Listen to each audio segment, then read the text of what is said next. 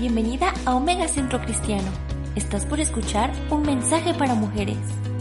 No olvides compartir la palabra de Dios y este podcast también. ¡Comenzamos!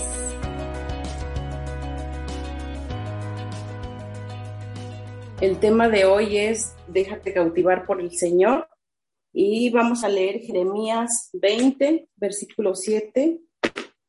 Jeremías 20.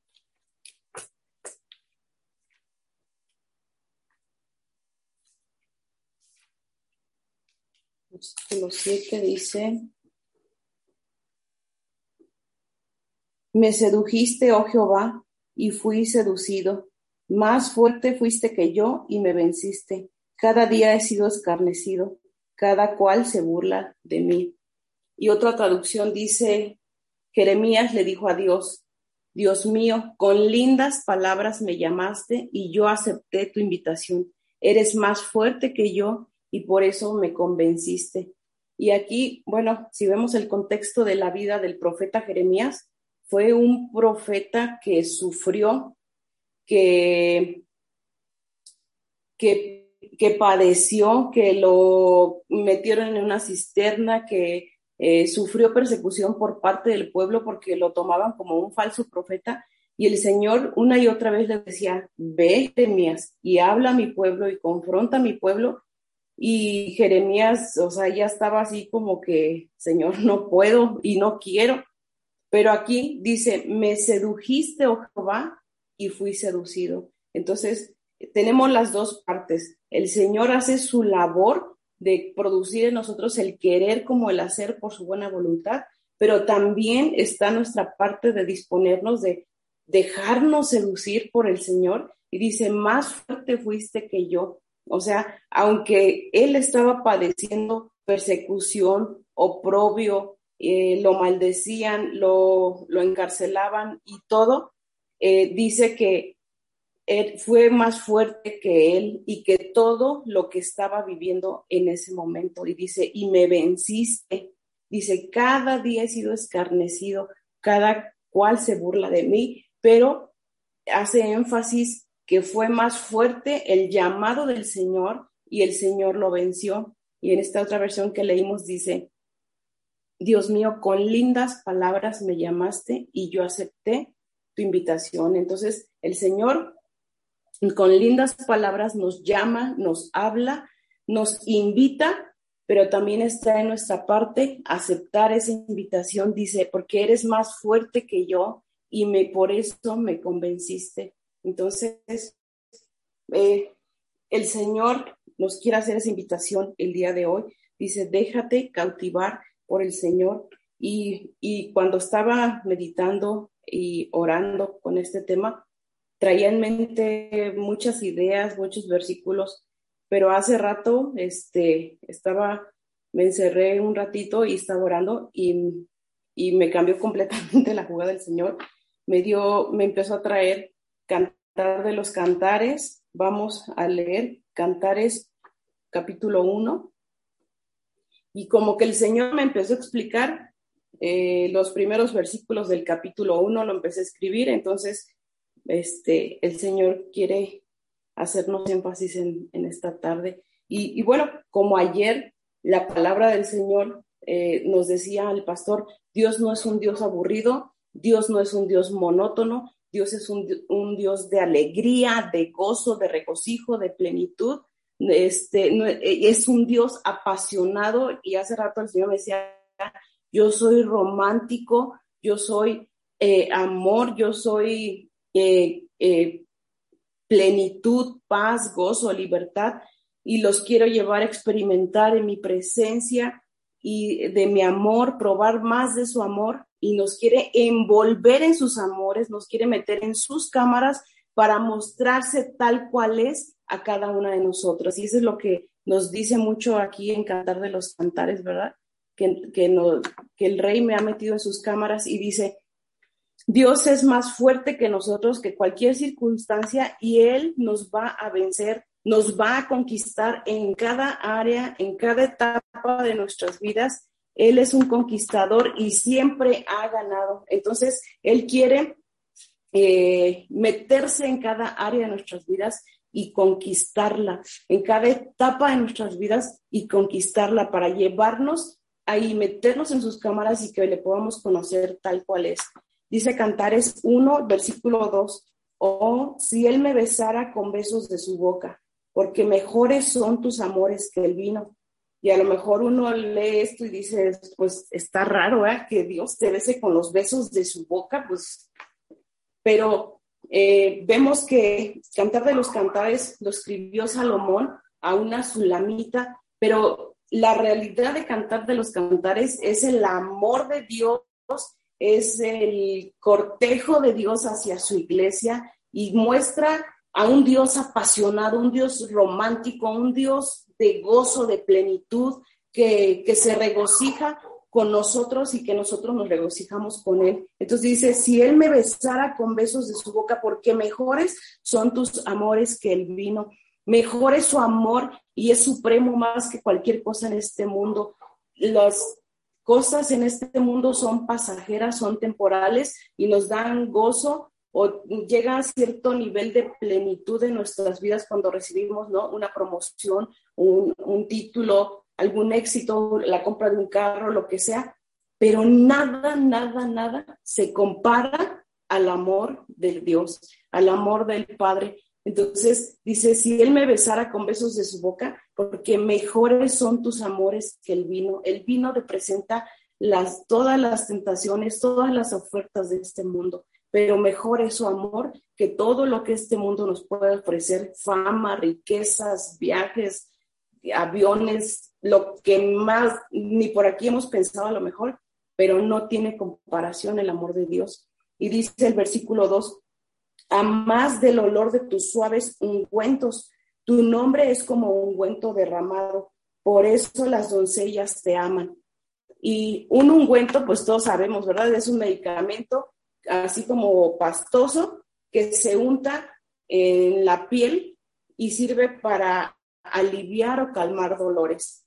Entonces, eso es un ungüento, pero dice, a más del olor de tus suaves ungüentos. El ungüento de Dios es suave, no es, no es que te va a arder, no es que te va a doler, sino Él cuando te cura, cuando te sana, cuando te alivia tus dolores, su ungüento es suave sobre tu vida, es como un bálsamo en tu alma, en tu corazón, que te trae sanidad, que te trae libertad, que te restaura. Y dice, y tu nombre es como un ungüento derramado. Entonces es un ungüento que es suave, o sea, que es como más líquido, no está tan espeso, sino que se derrama sobre nuestras vidas.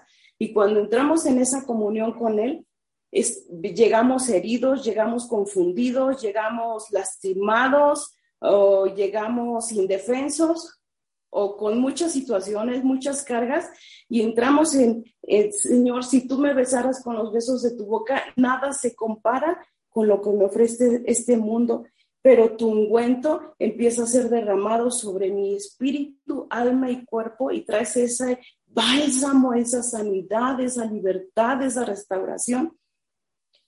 Y experimentamos el poder de su presencia, el poder restaurador, y dice aquí, el, por eso te aman.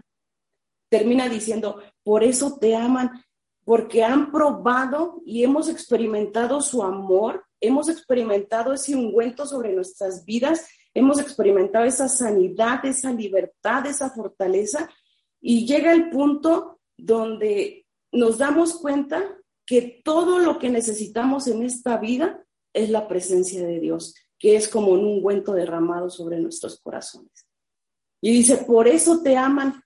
¿Por qué? Porque la sulamita se llegó a este punto y recibió esa fragancia, ese perfume, ese bálsamo, ese ungüento derramado sobre su vida, que dijo, por eso te, con razón, con razón eres tan codiciable, con razón eres tan deseable, que por eso te aman.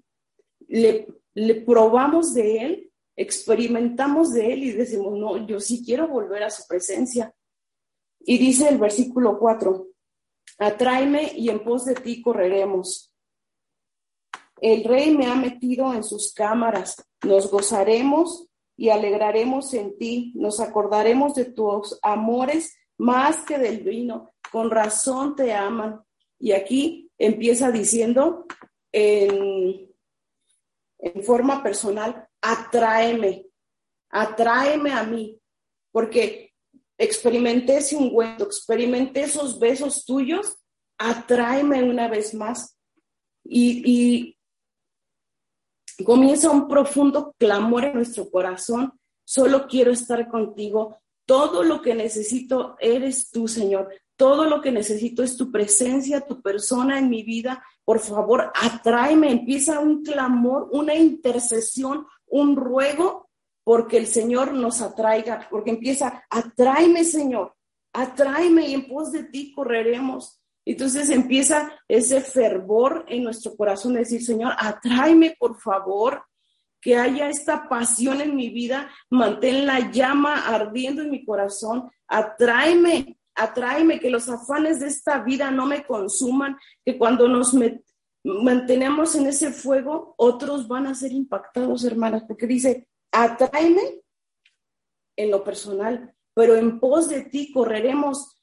O sea, ya está hablando de más gente, está hablando en plural, en pos de ti vamos a correr. Si yo soy atraída, no voy, no voy a, nada más voy a ser impactada yo, porque imagínense, si son ungüentos derramados sobre mi vida y llego a un lugar, ¿a qué voy a oler? A ese perfume, ese bálsamo va a ser evidente, notable a mi esposo, a mis hijos, a, a mis vecinos, a, a todos mis compañeros de trabajo. Va a ser evidente que su ungüento ha sido entonces eh, que ese clamor y esa intercesión y ese ruego, esa necesidad, Señor, atráeme, atráeme a tu presencia. He probado y quiero más, Señor. Y otra vez me das más, Señor, pero vuélveme a atraer, vuélveme a cautivar, vuelve a tomar mi vida, mis pensamientos, mi tiempo, todo lo que soy. Y dice, y en pos de ti correremos. Entonces, cuando nosotros somos atraídos, vamos a impactar a otros, otros van a ser encendidos con el mismo fuego y en pos de Él vamos a correr. En su presencia somos llamados, somos dotados de dones, de talentos, pero también somos capacitados. Cuando estamos en su presencia, Él nos ministra, pero Él nos levanta, para su gloria, para su placer, y, y como fuimos atraídos, Él nos llena de esos dones, de esos talentos, para que otros también sean metidos a su presencia, para que otros también entren y corran y para poder ministrar lo que estamos recibiendo. Entonces, debemos ejercer y ministrar la multiforme gracia y poder de Dios para manifestar su reino. Somos atraídos, recibimos la presencia, la unción del Espíritu Santo para que sus dones sean activados, sean este, impulsados en nuestras vidas y que los ejercitemos y que podamos ministrar a otros con nuestra oración, con nuestra intercesión, con compartir un salmo, con, con una despensa, con, con lo que Dios ponga en tus manos, los recursos que Dios te dé, poderlos ministrar e impartir, porque en pos de Él vamos a correr. Ya no voy a ser yo, sino que otros van a ser impactados y van a ser metidos, pero Dios va a usar mi vida para poder ministrar, para poder llevar libertad a los cautivos, para poder eh, orar por los enfermos, para poder eh, suplir las necesidades de, la viuda, del pobre, del, del extranjero. Entonces, eh, Dios nos mete en sus cámaras, Dios nos atrae y ahí somos capacitados. Y cuando estemos experimentando el fuego de su amor y de su presencia, será una señal para nuestras vidas que el Rey nos ha metido en sus cámaras. Cuando estemos ardiendo en amor, porque dice, atráeme y en pos de ti correremos. Y después dice, el Rey me ha metido en sus cámaras. Si el Señor está respondiendo nuestro clamor de atráeme y estamos experimentando el fuego de su amor, estamos experimentando el fuego de su presencia, es una señal que el, rey nos ha metido a sus cámaras. Imagínense, ayer mi papá ponía el ejemplo del rey Carlos, ¿no? Que si te hace una invitación, pues, qué extraordinario. Y a lo mejor tiene él visitas, tiene invitados, pero los pasa al, pues a toda la casa, pero no sé si los meta a su lugar más íntimo, a sus cámaras donde, donde él se baña, donde él se cambia, donde él duerme, eso ya es muy demasiado íntimo. Pero cuando el, el fuego en nuestros corazones está ardiendo y estamos apasionados por su presencia, es una señal que el Señor nos ha invitado a su lugar más íntimo, a su lugar más privado, donde Él está, donde Él se mueve tal cual es, donde Él es libremente, se mueve libremente y hay una intimidad, hay una comunión, hay una cercanía tan sobrenatural que podemos ver a nuestro Dios tal cual es y conocerle, conocer lo más íntimo de Él, conocer lo más profundo de Él. Entonces, es una señal que nos ha metido a sus cámaras y es un lugar, no vamos a querer salir porque ahí hay gozo, hay alegría, vamos a valorar su presencia porque vamos a ver que no hay punto de comparación. Todo éxito humano, todo logro, todo placer del mundo no le llegan a los talones de la verdadera plenitud que Dios nos da y una vez más nos dice, con razón te aman, con razón. O sea, una vez que uno va en este progreso, ay Señor, si me besaras con los besos de tu boca. Y el Señor te da un beso, te cautiva y entonces después dice, y, y recibes ese ungüento, ese bálsamo, te sana, te libera y entonces el fuego, la pasión se encendida en tu corazón y ¡pum! de pronto ya estás en sus cámaras. Y dice, nos gozaremos y nos alegraremos en ti, nos acordaremos de tus amores más que del vino. Me puedo acordar a lo mejor de mi título universitario, pero no se compara el día que el Señor impactó mi corazón cuando yo estaba a puerta cerrada y su gloria se manifestó a mi vida. No tiene punto de comparación. Y dice, con razón te aman una vez que hemos experimentado este progreso y este proceso en la presencia de Dios, uno comprueba y dice, ay Señor, con razón tu iglesia te adora, con razón se entregan, con razón te sirven, con razón hay gratitud en sus corazones, con razón uno es capaz de comprobar esa realidad y queda uno impactado porque se comprueba la profundidad del amor de Dios hacia nuestras vidas. Y dice el versículo 2, 2, perdón, el versículo 5, Morena soy, oh hijas de Jerusalén, pero codiciable, como las tiendas de Cedar, como las cortinas de Salomón. Y aquí está haciendo referencia que todos en algún momento de nuestras vidas hemos fallado, hemos tenido fallas, hemos tenido tropiezos, errores, fracasos, y vamos a seguir teniéndolos. Pero aquí se nos revela una gran verdad. Somos morenos, pero por la gracia y por el amor de Dios seguimos siendo codiciables para Dios, seguimos siendo deseables para Dios. Porque dice, soy morena, o sea, me he manchado, he fallado, pero soy codiciable.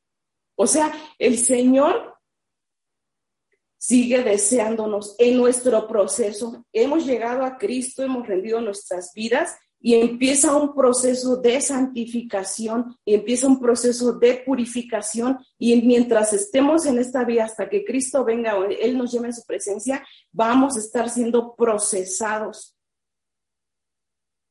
y en ese proceso vamos a tener fallas, vamos a tener tropiezos, fracasos, le vamos a fallar a Dios. Pero hay una promesa grande. seguiremos siendo codiciables para Él. Dice, morena soy, oh hijas de Jerusalén, pero codiciable, deseable. Él no nos desecha. No, no, no, no porque hemos fallado, seguimos siendo codiciables para Dios, nos sigue deseando porque Él nos disfruta, Él es capaz de disfrutarnos en cada etapa de nuestras vidas, aunque fallemos. Dios disfruta a su esposa, Dios disfruta a su amada, Dios disfruta a su iglesia. Tiene esta capacidad. Él no es como nosotros que somos rencorosos, ¿verdad? Como dice 1 Corintios 13, el amor es sufrido, es benigno, no se envanece, no tiene envidia, todo lo soporta, todo lo sufre todo lo cree, ese es el amor de Dios. Y entonces Él nos disfruta en cada etapa de nuestras vidas y nos sigue deseando. Aunque estemos nosotros enfrascados, Señor, pero es que pequé y es que, Señor, fallé y nos estamos nosotros latigando, el Señor sigue, sí, pero vuelve a mí, vuelve tu rostro a mí, vuelve a, vuelve a empezar en el versículo 1. Si, oh Señor, si tú me besaras con los besos de tu boca y entonces trae tu ungüento sobre mi vida para libertarme del pecado donde caí, donde me manché, donde me tropecé, y entonces vuelve a caer su, su, ungüento y otra vez viene ese clamor, vuélveme a traer, Señor, no quiero, quiero mantenerme en la profundidad, quiero mantenerme adentro, adentrada en, en tu presencia, y dice el versículo 6, no reparéis en que soy morena, porque el sol me miró. Los hijos de mi madre se airaron contra mí, me pusieron a guardar las viñas y mi viña que era mía no guardé. Y aquí empieza diciendo, no reparéis en que soy morena. O sea, no se enfoquen en que soy morena, en que he tenido fallas o en que sigo teniendo fallas. No se enfoquen en eso. Eso no es lo que necesita mi vida. No reparéis en que soy morena porque el sol me miró. porque, O sea, está haciendo esta como alegoría, este ejemplo de decir, todo, a todos nos ha dado el sol. Todas las que estamos aquí somos humanas, estamos en este mundo, aunque no somos de este mundo, pero estamos expuestas al sol. O sea, aunque nos pongamos gorra, lentes, todo nos da el sol. Y este mundo está sujeto a esto. Mientras estemos, ¿no? Dice, en, el mundo tendréis aflicción, pero confiad que yo he vencido. Entonces, todas estamos expuestas a la tentación, al pecado, a los tropiezos, a las fallas. No, es algo que no podemos evitar. Solo Jesucristo, que se hizo hombre, que se encarnó, sufrió y padeció todo lo que padece el cuerpo y todas las tentaciones, pero no pecó. Solamente Él es perfecto. Pero nosotras, como hijas de Dios, muchas veces nos flagelamos, nos condenamos porque estamos fallando, pero es parte de la vida. No estoy invitando a pecar, no estoy invitando a fallar, estoy invitando que nos esforcemos, pero que si has caído, no te quedes ahí tirada, porque nos pasa a todos o nos ha pasado a todos. Entonces, eso es un punto muy importante. No hagan énfasis en que hemos fallado porque el sol me miró, porque es imposible que no fallemos. Ese no es el énfasis. El énfasis es el amor de Dios, la restauración de Dios, la presencia de Dios sobre nuestras vidas. Y después la, segunda parte este del capítulo, del versículo 6 dice, los hijos de mi madre se airaron contra mí, me pusieron a guardar las viñas y mi viña que era mía no guardé. ¿Qué nos está diciendo aquí? Que a la sulamita le importó más el enojo y las obligaciones que le impusieron que, la, que su propia viña que el Señor le había dado a ella. Y muchas veces así en la vida damos prioridad a nuestro trabajo, a nuestra escuela, a, a todo, a, a que la casa esté aseada. Damos prioridad a todas cosas. ¿Por qué? Porque si no, hay problemas, ¿verdad? Si, la Sulamita no le hubiera hecho caso a los hijos de su madre que ya estaban airados contra ella, imagínense qué seguía, ¿no? Si ya estaban airados. Entonces, muchas veces terminamos cuidando otras viñas, otras situaciones, cuidamos los compromisos y cuando nos damos cuenta hemos descuidado nuestra propia viña y solo nuestra viña y solo de nuestra viña se nos pedirá cuentas. Cuando lleguemos a la presencia del Señor, no te va a preguntar, a ver cuántas faltas tuviste en tu trabajo, a ver cuántas faltas tuviste en tu, cuántas materias reprobaste. Oye, ¿cuántas veces no tendiste la cama? Que es importante, no le estoy diciendo que no la atiendan y no le estoy diciendo que no trabajen y que sean irresponsables, pero eso no nos va a preguntar el Señor. Él nos va a preguntar, ¿y tu viña que te di? ¿Cómo está tu viña? ¿La limpiaste? ¿La abonaste? ¿La regaste? ¿Tuviste el cuidado? Porque dice, dice la palabra, nosotros somos la labranza de Dios. Entonces, Dios no nos va a pedir cuenta de nuestro trabajo si tuviste un reporte de tu trabajo, no te va a preguntar eso. Muchas veces vivimos afanados por las presiones y vamos descuidando lo que Dios nos ha dado y cuando nos damos cuenta hay un dolor, hay un remordimiento, hay una condenación, una culpabilidad porque hemos dejado lo más importante por lo menos importante. Hemos cambiado lo más importante por lo urgente Ah, es que es urgente que lave los trastes, es que es urgente que lave la ropa, es que es urgente que cumpla en el trabajo, si no me van a dar el bono en diciembre. Es importante que, que no falte la escuela porque si no me van a reprobar. Pero, perdón, es urgente todo eso, pero no es importante. No es trascendental. Y no estoy invitando a ser irresponsable una vez más. Sean responsables en sus trabajos, sean los mejores en sus escuelas tengan limpia su casa.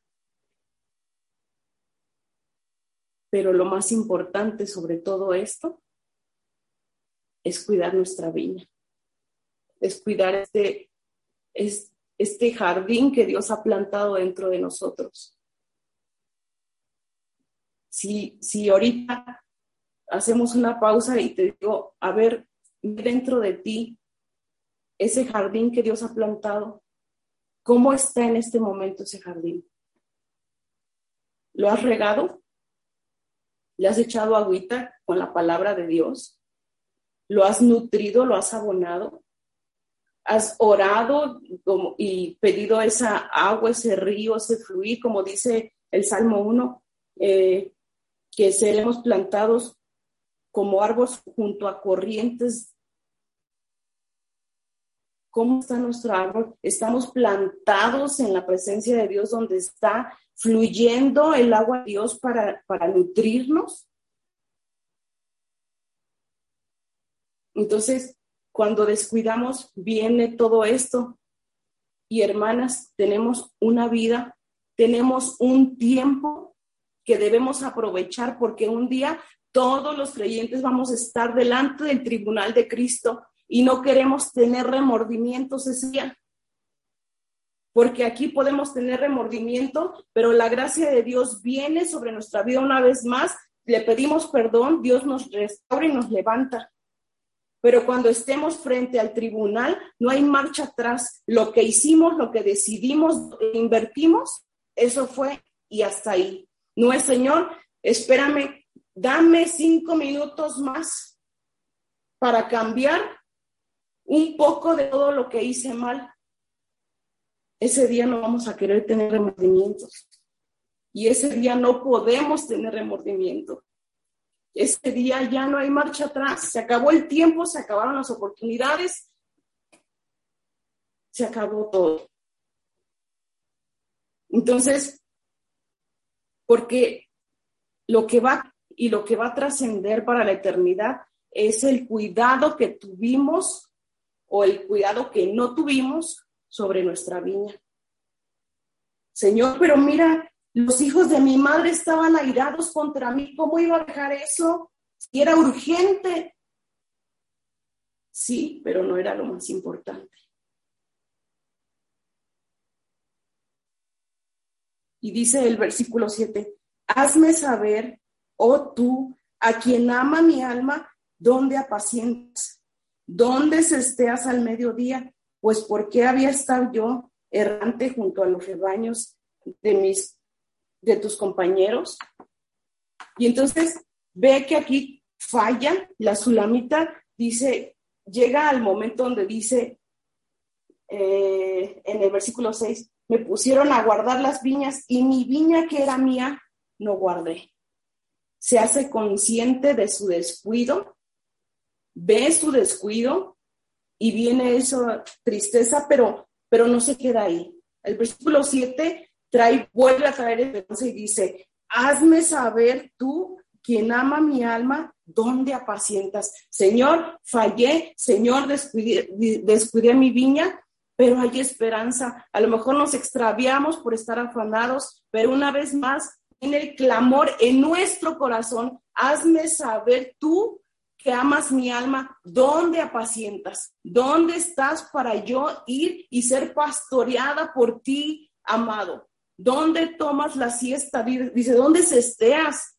O sea, otra vez nos está hablando de un lugar muy íntimo, muy exclusivo, porque yo no tomo la siesta, si tomo una siesta no la voy a tomar en la calle, en el carro. O sea, te vienes a tu casa, a tu recámara y tomas una siesta. Y una vez más la sulamita dice, dime dónde apacientas porque yo quiero ir a ser pastorea por ti. Dime dónde tomas tu siesta. Dime dónde está ese lugar íntimo, ese lugar de comunión, ese lugar exclusivo, cerrado, a puertas cerradas, Señor. Llévame una vez más. ¿Dónde tomas la siesta? ¿Dónde reposas? Nos habla de intimidad, de cercanía, de confianza. Y la sulamita ve que su viña está descuidada y dice, dime dónde, yo voy a ir. Voy a dejar mis afanes, voy a dejar de cuidar otras viñas y yo voy a ir a donde tú estás apacentando. Y entonces, y dice que, ¿por qué había de estar como errante? ¿Por qué había de estar de un lugar a otro sin tener sentido de pertenencia, sin tener un lugar fijo, sin tener un lugar en la presencia de Dios. Dice, ¿por qué habría de estar errante? Si yo recibí sus besos, yo recibí su ungüento, yo fui atraída y los dones se activaron en mi vida, los talentos, y ministré a otros y metí a otros a, las cámaras de, del Señor, a las cámaras del Rey, pero vino un descuido. Pero dice, ¿por qué habría de estar yo? No, Señor, dime dónde estás apacentando, porque yo quiero ir ahí, a ese lugar. Y dice el versículo 8, todavía le contesta el Señor, si tú no lo sabes, oh hermosa entre las mujeres, ve y sigue las huellas del rebaño y apacienta tus cabritas junto a las cabañas de los pastores. Y dice aquí otra versión, si tú no lo sabes, oh la más hermosa de las mujeres, sal tras las huellas del rebaño. Si tú no lo sabes, o la más hermosa de las mujeres, ¿se fijan? Otra vez, Dios no desecha ni menosprecia, porque nos disfruta en cada etapa de nuestras vidas. Tiene esa capacidad Dios y Él no nos ve, ay, ahí viene toda manchada, toda embarrada fallaste, mira tu viña cómo viene toda seca, sin frutos, sin nada. Él sigue bien, él nos sigue viendo con sus ojos de amor. Dice, si tú no lo sabes, mujer más hermosa, nos sigue viendo hermosas, aunque hemos fallado, aunque nuestra viña se nos secó, aunque no dimos fruto, nos sigue viendo hermosas y seguimos siendo codiciables. Y nos responde en su amor haciendo énfasis, eres la más hermosa. Nos sigue viendo con esos ojos de amor, de pasión. De misericordia, de compasión. Y dice, sal tras las huellas del rebaño. O sea, no se oculta el Señor. Dice, oye, te dejé unas pistas para que me vuelvas a encontrar. Si te has perdido o distraído, no te preocupes. Yo he dejado rastro para que me vuelvas a encontrar una vez más y vengas por mis besos y vengas por mi encuentro y seas atraída y te capacite y se activen los dones, el ministerio, los talentos una vez sobre tu, una vez más sobre tu vida y atraigas a otros porque yo te sigo deseando, porque sigue siendo codiciable, porque sigue siendo deseable para mí. Déjate cautivar por el amor de Dios. Ven y prueba, ven y experimenta su amor, su presencia, su plenitud y no querrás nunca más estar fuera de sus cámaras. Hemos probado y queremos más. Y ya hemos experimentado niveles de su presencia, de su gloria y decimos, no, necesito más.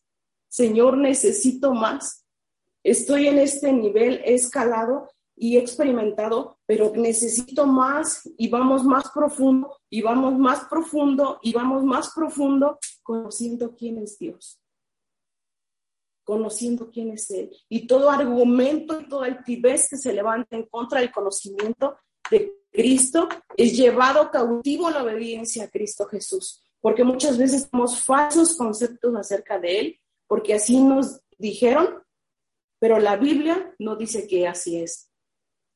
Muchas veces nos impusieron conocimientos que no son bíblicos y tenemos esas murallas que no nos dejan acercarnos a Dios.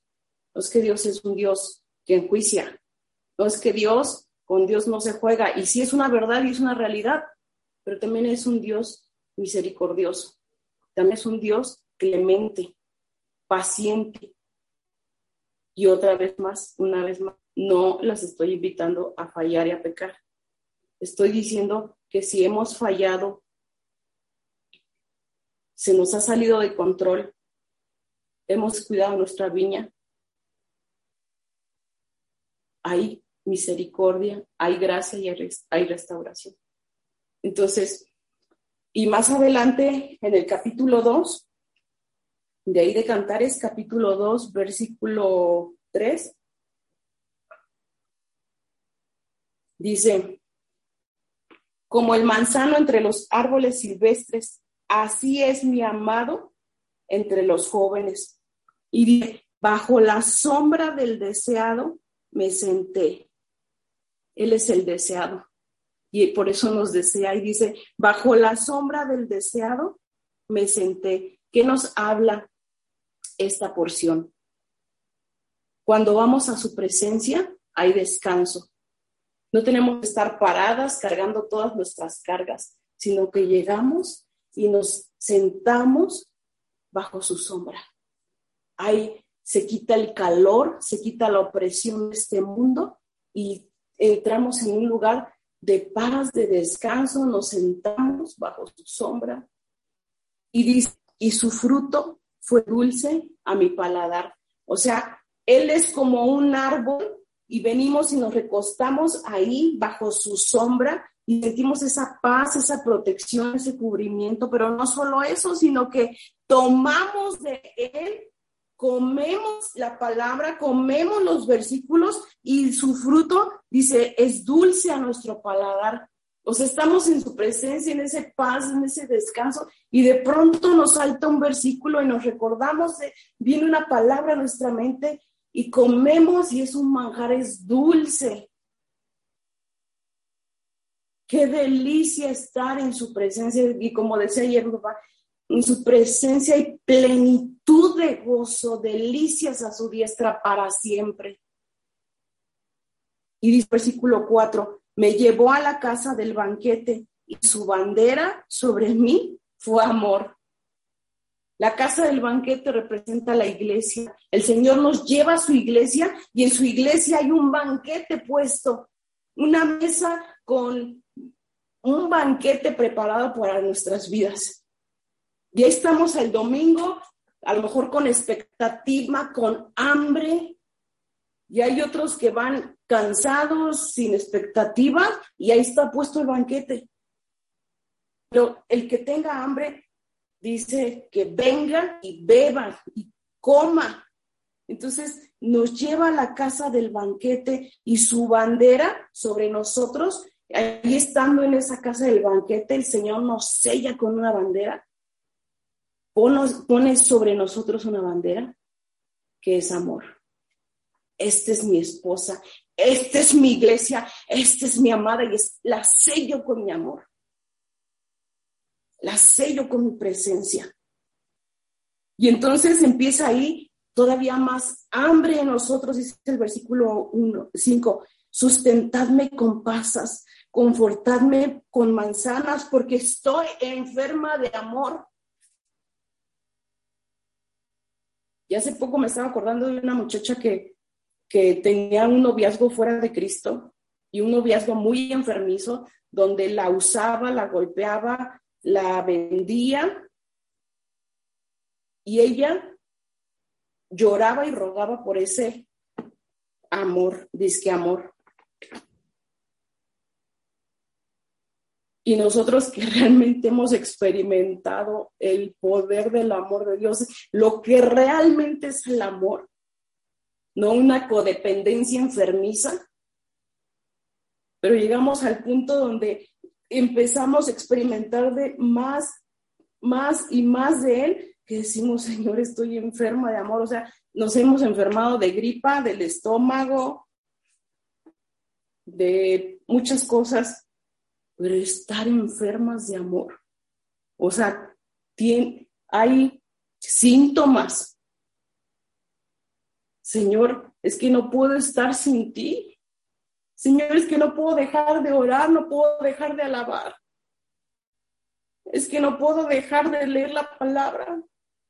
Estoy enferma, necesito mi medicina, que eres tú, que es tu presencia, que es tu palabra, que es la oración, que es el ruego, que es el lloro delante de tu presencia. Y dice el 6, Cantares 2, 6, su izquierda esté debajo de mi cabeza. O sea, su brazo izquierdo esté debajo de, de mi cabeza y su derecha me abrace. Dice el versículo 7, yo os conjuro, oh doncellas de Jerusalén, por los corzos y por las siervas del campo, que no despertéis ni hagáis velar el amor hasta que quiera. Y dice acá otra versión, la traducción lenguaje actual, mi amado es un manzano entre árboles silvestres. Me muero por sentarme a su sombra y saborear sus deliciosos frutos. O sea, Imagínense una persona que se está muriendo. Yo creo que ya entra en un momento de agonía, de desesperación. Dice, me muero por sentarme a su sombra y saborear sus deliciosos frutos. Mi amado me llevó a la sala de, banquetes y allí me cubrió de besos. Denme a comer uvas, denme a comer manzanas. Dice, ayúdenme a recobrar las fuerzas porque me estoy muriendo de amor.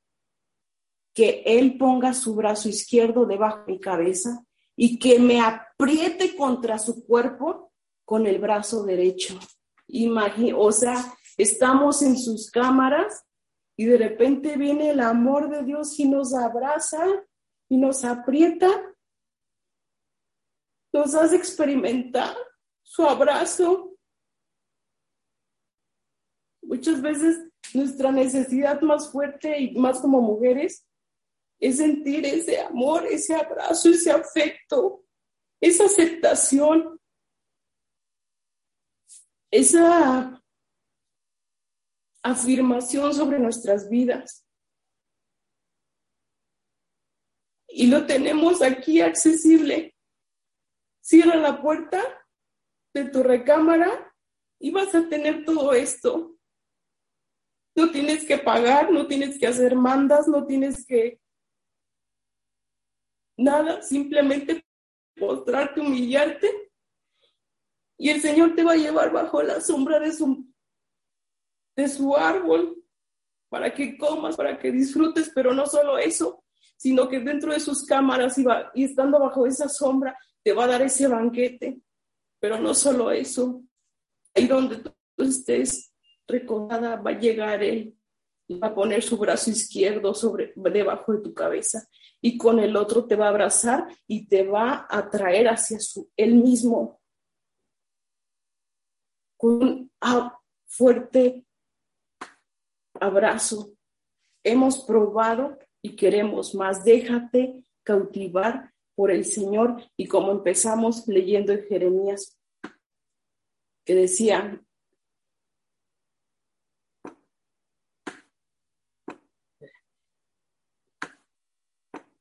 Me sedujiste, oh Jehová, y fue seducido. Más, fuiste, más fuerte fuiste que yo y me venciste. Dios mío, con lindas palabras me, llamaste y yo acepté tu invitación. El Señor te llama esta tarde y te hace esa invitación. Pero la vas a aceptar tú. Es Jeremías 20, versículo 7.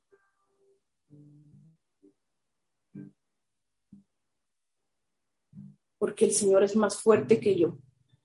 El Señor es más fuerte que tú, que tus problemas, que tus compromisos. El Señor es más fuerte. Y Él es un conquistador y tiene fama de siempre ganar. Él va a ganar y Él va a conquistar cada área de tu espíritu, de tu alma, de tu cuerpo. Padre, a lo mejor en esta tarde nuestro jardín está seco, a lo mejor si está verde, a lo mejor le falta abono, a lo mejor falta que estemos plantados junto a corrientes de agua para que demos fruto a tiempo y que nuestra hoja no caiga. A lo mejor necesitamos reposar de nuestras obras. Necesitamos tus besos. Necesitamos, Señor, tu ungüento sobre nuestra vida, que sane nuestros corazones. Necesitamos, Señor, que nos atraigas, Señor, que nos metas en tus cámaras. Necesitamos, Padre, que ir a ese manzano y sentadas estar a tu sombra y comer de ti ese fruto dulce a nuestro paladar. Como leímos aquí, en Cantares 2, 7. Yo os conjuro, oh doncellas de Jerusalén, por los corzos y por las siervas del campo, que no despertéis ni hagáis velar el amor hasta que quiera, hasta que podamos, hasta que se nos haga el tiempo, no, Señor. Que donde estemos, Señor, quedamos postradas delante de ti, Señor, delante de tu presencia, Señor haciendo, Señor,